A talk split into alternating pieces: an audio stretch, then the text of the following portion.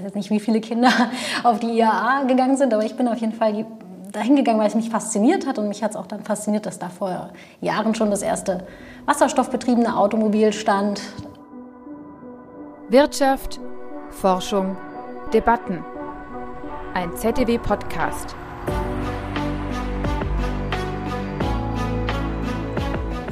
Hallo und herzlich willkommen zum ZDW-Podcast. Heute mit einer etwas anderen Folge als sonst. Normalerweise reden wir hier mit unseren Gästen über ein wirtschaftliches Thema. Diesmal geht es vor allem um eine Person. Mein Name ist Bastian Thüne und ich arbeite in der Kommunikation. In dieser Folge des ZDW Podcast sprechen wir mit Professor Dr. Hanna Hottenrott. Seit April leitet sie den ZDW Forschungsbereich Innovationsökonomik und Unternehmensdynamik. Damit folgt sie auf Dr. Georg Licht, der das ZDW nach 30 Jahren in den Ruhestand verlassen wird. Was Hanna Hottenrott genau macht, wie sie dazu kam und was sie in Zukunft vorhat, darüber sprechen wir mit ihr. Herzlich willkommen, Hanna. Schön, dass du da bist. Du bist Innovationsökonomin. Wie kam es eigentlich dazu? Ja, das ist eine gute Frage. Ich glaube, das war Zufall. Ja, also das gab es ja so als Studienfach ja, Mitte der 2000er Jahre noch nicht so an jeder Uni. Und mhm mein Interesse für Technik oder auch einfach für ja, technologische Veränderungen hat sicherlich dazu geführt, dass ich dann gegen Ende des Studiums, als ich Hiwi am ZDW war, um genau zu sein, äh, dann damit den ersten Kontakt hatte ja, mit solchen Themen und gesehen habe, was das auch für eine Bedeutung hat für ja, Wirtschaft und für Unternehmen. Okay, was hast du damals alles gemacht? In welchem Bereich warst du?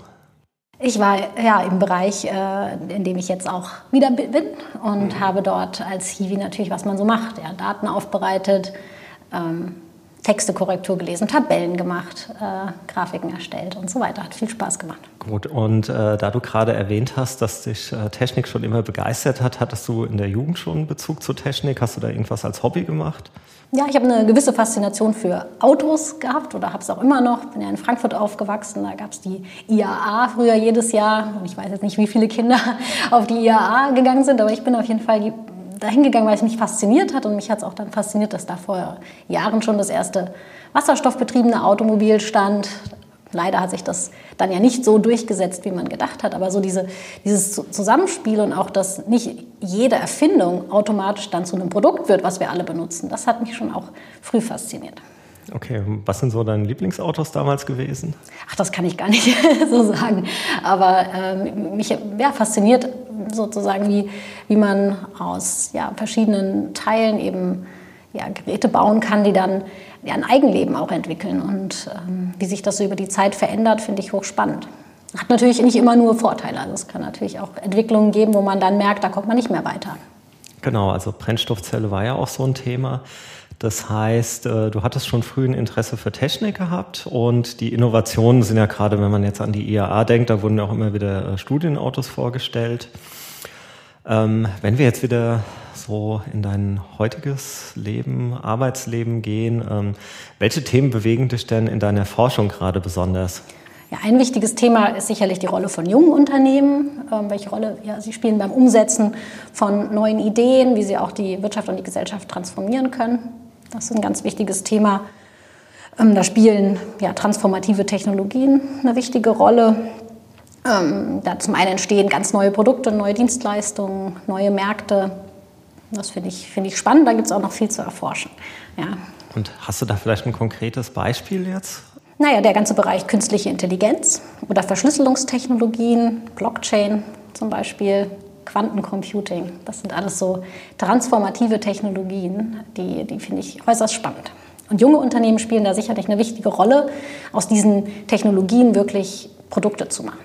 Du erwähntest gerade transformative Technologien. Ähm, Transformation ist ja aktuell auch ein äh, großes Stichwort, also im Rahmen der Energiewende, Klimawandel. Ähm, du hast vor kurzem auch eine Studie zu grünen Startups veröffentlicht. Was genau versteht man denn darunter? Ja, das sind ähm, neu gegründete Unternehmen, die Produkte oder Dienstleistungen anbieten, die einen direkten Beitrag ähm, leisten, um zum Beispiel Ressourcen einzusparen oder sogar wirklich die Umwelt zu schützen. Da gibt es viele Beispiele im Bereich Material- und Verpackungstechnologie oder auch ähm, bei, ja, im Gebiet Logistik, Recycling, Lebensmittelproduktion, Einzelhandel. Also ähm, da gibt es eine ganze Reihe Beispiele von Produkten oder auch ähm, ja, Dingen, die angeboten werden. Und das, wenn das junge Unternehmen machen, dann sprechen wir eben von grünen Start-ups. Ähm, wichtig hier ist natürlich, dass, dass man ein bisschen unterscheiden muss, was ist nur Greenwashing, was sind, äh, was sind wirklich grüne ähm, Startups und was sind äh, Firmen, die sich das auf die Webseite schreiben oder damit werben. Aber da ist gar nicht so viel dahinter. Also das zu unterscheiden, was sind wirklich grüne Startups, das ist auch ein Forschungsprojekt an sich, die zu identifizieren. Ähm, Genau, und ähm, da arbeiten wir auch gerade dran. Okay, jetzt mal gefragt, ähm, wo würdest du denn die Linie ziehen zwischen Greenwashing und wirklich grünen Startups? Kannst du das jetzt für mich als Laien einfach in zwei Sätzen kurz erklären? Genau, also in dem Moment, wo ich zum Beispiel eine Tetrapack-Verpackung einfach äh, in, in so einem ja, Umweltpapier-Look herstelle und da drauf schreibe, irgendwie nachhaltig, das ist natürlich kein grünes Produkt. Ein grünes Produkt ist eine Verpackung, die zum Beispiel aussieht wie eine Plastikflasche, aber aus einem Material ist, das sich äh, von alleine abbaut, wenn es irgendwo liegt. Ja, oder auch, ähm, ja, wenn, wenn, wenn irgendwas hergestellt werden kann und es ist leichter, ähm, zu recyceln als ein vergleichbares Produkt. Ja, da gibt es eine ganze Reihe von von Beispielen auch im, im Bausektor. Das, also Sand zum Beispiel ist ein sehr wertvoller Rohstoff. Ja, wenn sich jetzt Unternehmen damit besch äh, beschäftigen, Bau, äh, Baumüll oder Bauabfälle wieder zu recyceln, das wäre für mich ein grünes Start-up. Aber die, die würden das wahrscheinlich selber gar nicht so, so auf ihre Webseite schreiben oder äh, so damit hausieren gehen, obwohl sie was sehr Nachhaltiges machen wahrscheinlich nachhaltiger als viele ähm, Coffee-to-go-Becher, die sich dann grün nennen, aber im Endeffekt trotzdem aus Kunststoff sind. Genau. Wenn wir jetzt noch ein Stück in die Zukunft gehen, magst du uns noch ein bisschen was über deine Forschungspläne hier am ZDW erzählen, die du vorhast? Ja, da steht sehr viel an, äh, vor allem im Bereich neue Innovationsindikatoren zur Messung der Treiber und Effekte transformativer Innovationen. Das ist so ein ganz großes Anliegen, das noch vielleicht ein bisschen besser messen zu können als mit traditionellen Maßen wie zum Beispiel Patenten. Dann geht es auch darum, bestimmte Politikinstrumente, die gerade schon eingesetzt werden, näher zu untersuchen. Welche, welche Instrumente sind denn effektiv? Welche bringen vielleicht auch gar nichts? Welche haben vielleicht sogar Nebeneffekte? Und genau, und ansonsten wollen wir auch die Unternehmens- und Branchenentwicklung systematisch und über einen längeren Zeitraum äh, verfolgen, um zum Beispiel zu sehen, ähm, ja, wo entstehen besonders viele neue Unternehmen und wo, wo, überleben sie länger als vielleicht in anderen Bereichen. Okay, und wenn du jetzt sagst, ein äh, klassischer Indikator wären die Anzahl an Patenten, was wäre denn so ein neuen Indikator, von dem du dir versprichst, dass er das gut messen werden könnte? Ja, das wissen wir noch nicht, da arbeiten wir dran. Aber man kann zum Beispiel schon auch viel mit äh, Textdaten arbeiten. Die Unternehmen publizieren ja viel. Mhm. Ähm, sie, sie, sind auf Social Media aktiv. Sie ähm, beschreiben ihre Produkte auf, auf, äh, in, in, Prospekten oder in, auf den Webseiten. Also man kann schon auch viel aus Textdaten lernen. Und ich glaube, das wird noch viel zu wenig gemacht. Und da könnte dir auch wieder die künstliche Intelligenz helfen, oder? Genau könnten wir eine transformative Technologie direkt einsetzen. Mm, auch wenn du jetzt viele Pläne für das äh, ZTW hast, du wirst ja auch weiterhin deine Professur an der Technischen Universität München innehaben.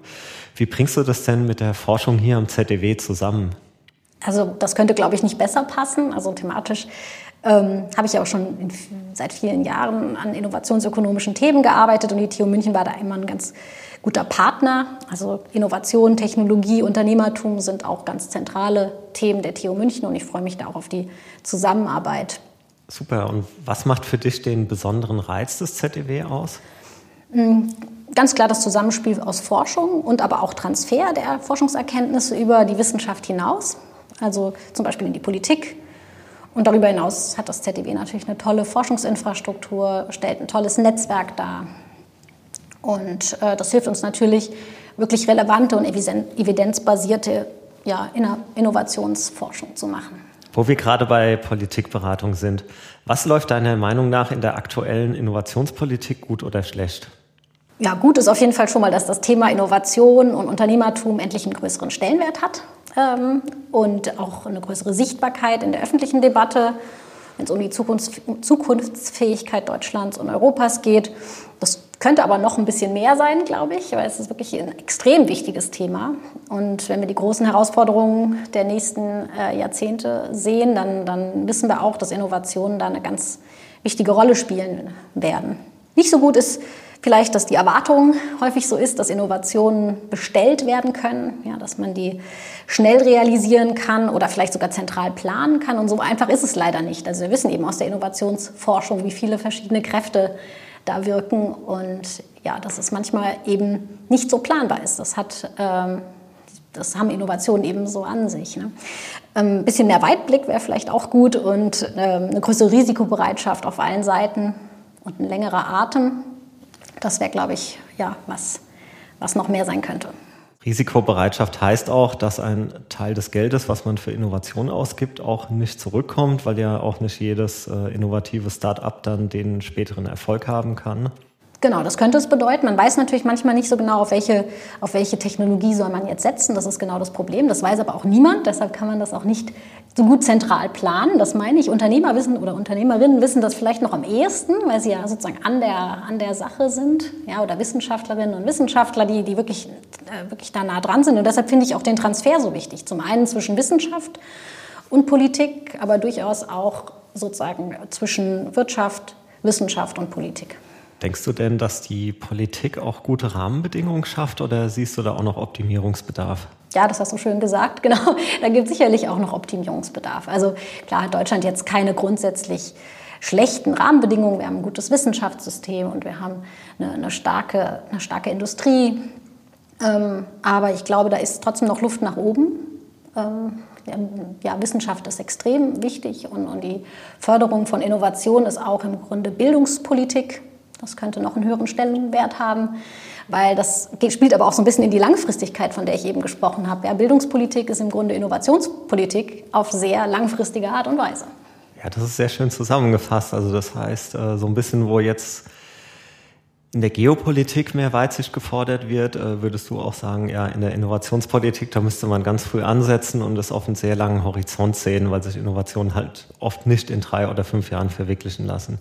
Genau. Und vor allem auch, weil du es gerade gesagt hast, geopolitisch. Also ist natürlich, Innovation ist auch ja, was, was überregional stattfindet oder auch Europa. Also muss da doch auch zusammenarbeiten und zusammenhalten. Also so ein ganz stark regionales und lokales Denken ist in der Innovationspolitik auch nicht immer ähm, ja, optimal.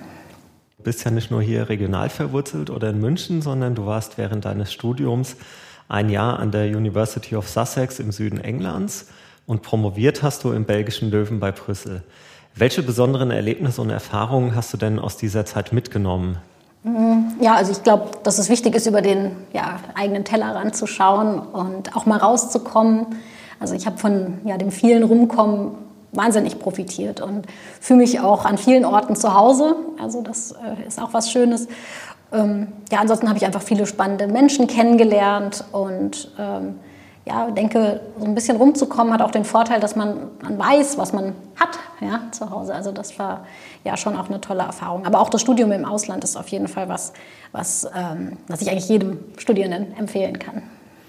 Ja, ich denke auch, dass man jedem empfehlen kann, mal einen Teil seines Studiums im Ausland zu verbringen oder sei es äh, durch ein Praktika oder längere Urlaube oder so.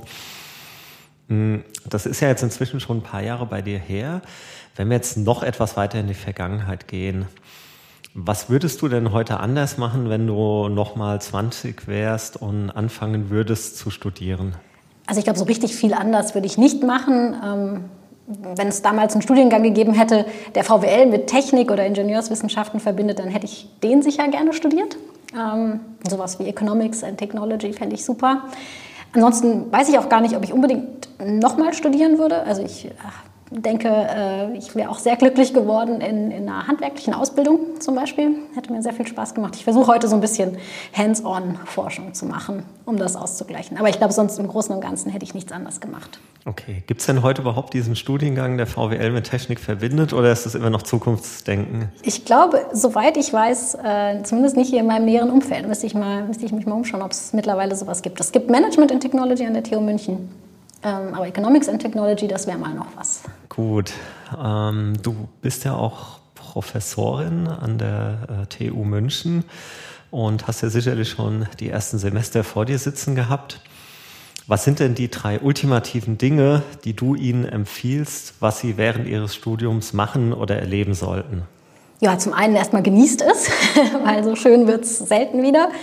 Ähm, vielleicht aber auch, dass sie nicht in Rekordzeit das Studium rennen sollen, ähm, sondern vielleicht zwischendurch Praxiserfahrung sammeln, ähm, ein Praktikum machen, einen Nebenjob haben, vielleicht ein bisschen rumkommen. Ja, das muss gar nicht jetzt unbedingt im Ausland sein, aber man kann ja auch versuchen, irgendwie mit einem Nebenjob äh, in den Semesterferien woanders hinzukommen. Also ja, aber in erster Linie genießt es. Was ist die Kernbotschaft über Innovationsökonomik, die Sie auf jeden Fall mitnehmen sollten? Mm, ja, vielleicht das. Also junge Leute sind ja in der Regel offen für Veränderungen und auch, ja, sage ich mal, eher bereit, irgendwie Innovationen anzunehmen und vielleicht sich das beizubehalten, auch wenn man älter wird. Das wäre, glaube ich, was, was ich, ähm, ja, was ich so als Botschaft äh, sagen würde. Ja, das war ein schönes Abschlusswort, Hanna. Also dann vielen lieben Dank für das Gespräch. Es hat uns sehr gefreut, dich besser kennenzulernen. Für den Start am ZDW wünschen wir dir viel Erfolg und alles Gute. Vielen Dank. Danke auch fürs Zuhören beim ZDW Podcast. Wenn euch der Podcast gefällt, freuen wir uns über eure positive Bewertung auf Spotify oder Apple Podcasts. Habt ihr Fragen oder Anmerkungen? Dann schreibt gerne eine Mail an podcast.zew.de. Wir sind gespannt auf eure Zuschriften.